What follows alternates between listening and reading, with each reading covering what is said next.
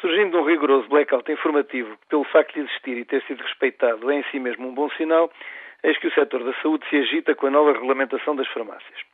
Para a Ordem dos Médicos foi de aplaudir a decisão de aumento do número de farmácias e da possibilidade de existência das ditas nos hospitais abertas 24 horas por dia. Acabará assim de vez a situação absurda e degradante de um doente ter de palmilhar quilómetros à meia da noite para comprar numa loja privada os medicamentos urgentes acabados de receitar num serviço público de saúde. Também foi de aplaudir a proibição dos médicos prescritores serem simultaneamente proprietários de farmácias.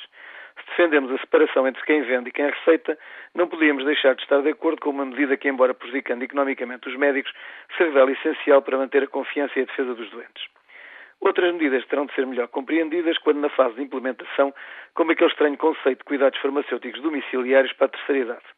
Também, seguramente, a Ordem dos Enfermeiros já deverá estar a interrogar-se sobre o que consistirá a administrar vacinas não incluídas no respectivo Plano Nacional. Sobre a questão da propriedade, só a Ordem dos Farmacêuticos se manifestou. Desde logo e bem por não ter sido tida ou achada nestas negociações curiosas que aparentemente se escreveram ao vil metal e que terão contentado, vá-se lá saber porquê, uma poderosa associação outrora tão disponível para o combate mediático. Contrariamente à Ordem dos Médicos, que não se pronunciou nem tinha de se pronunciar sobre a matéria, Acautelados estarão os aspectos técnicos, a Ordem dos Farmacêuticos clamou um pouco no deserto contra esta transferência da esfera corporativa para a esfera financeira.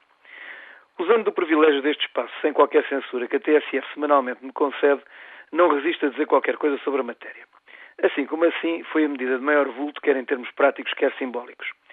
A unanimidade dos analistas não parece deixar dúvidas sobre de que quadrante sopram os ventos neste dialvar do século XXI. Rendidos ao argumento, mais cartesiano que socrático, todos concordaram que se os hospitais não são dos médicos, os cinemas dos cineastas ou as escolas dos professores, nada justificaria serem as farmácias dos farmacêuticos. Que dentro de uns anos, uma ou duas cadeias de lojas adequadas, judiciosamente anexas a grandes superfícies, abasteçam de químicos 85% de portugueses, como já hoje o fazem de batatas, é o normal de custo dos tempos e sinal de modernidade que, em vez de proprietários preocupados com a sobrevivência da sua frágil loja, os farmacêuticos sejam no futuro assalariados de grandes empresários, como já hoje o são médicos, professores ou jornalistas, a todos parece do domínio da justiça. Confesso que também nunca tive dúvidas que tal iria acontecer, principalmente quando os farmacêuticos instalados quiseram manter até ao fim o pleno do privilégio juntando à propriedade a delimitação territorial do Alvará.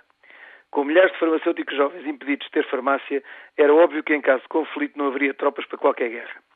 Habituado a representar uma classe que há longos anos trilha os caminhos do assalariamento e em que a profissão liberal mais não é que um resquício folclórico, economicamente injustificável de teimosos do passado, mais não senti que um discreto encolher de ombros.